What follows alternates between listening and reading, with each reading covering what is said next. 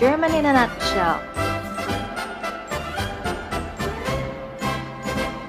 Selamat datang teman-teman di program perdana kami German in a Nutshell yang dipersembahkan oleh ACC Language Center. Perkenalkan, saya Frau Santi yang akan menemani kalian belajar bahasa Jerman. Hari ini kita akan belajar alfabet. Berikut dengan contoh kata-katanya. Yuk, kita coba simak satu persatu. Das Alphabet. A. Apfel. B. Banane. Tee. Kaffee. D. Deutsch. E. Elephant.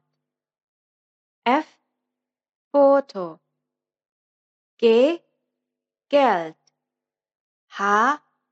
Hund. I. Igel. J. Jacke. K. Klavier. L. Liebe. M. Mann. N. Nummer. O. Onkel. P. Polizei. Q. Quiz. R.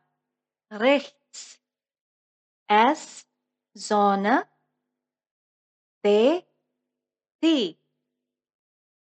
U, Uhr. V. Vogel. W.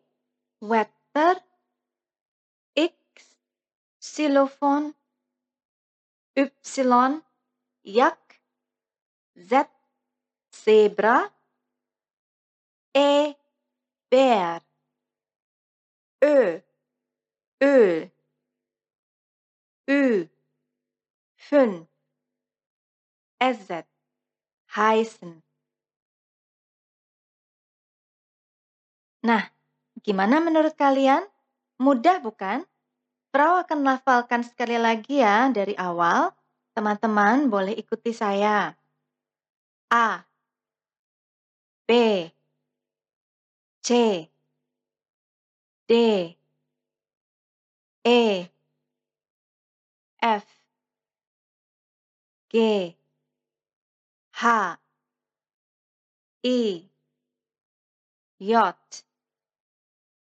K L M N O P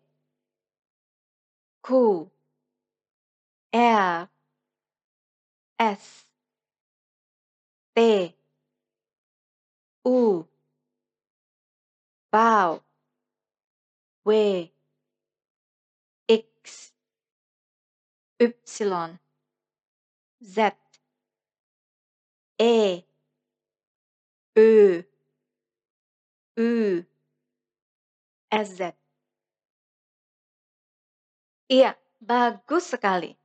Jadi, ini adalah cara pengucapan alfabet dalam bahasa Jerman.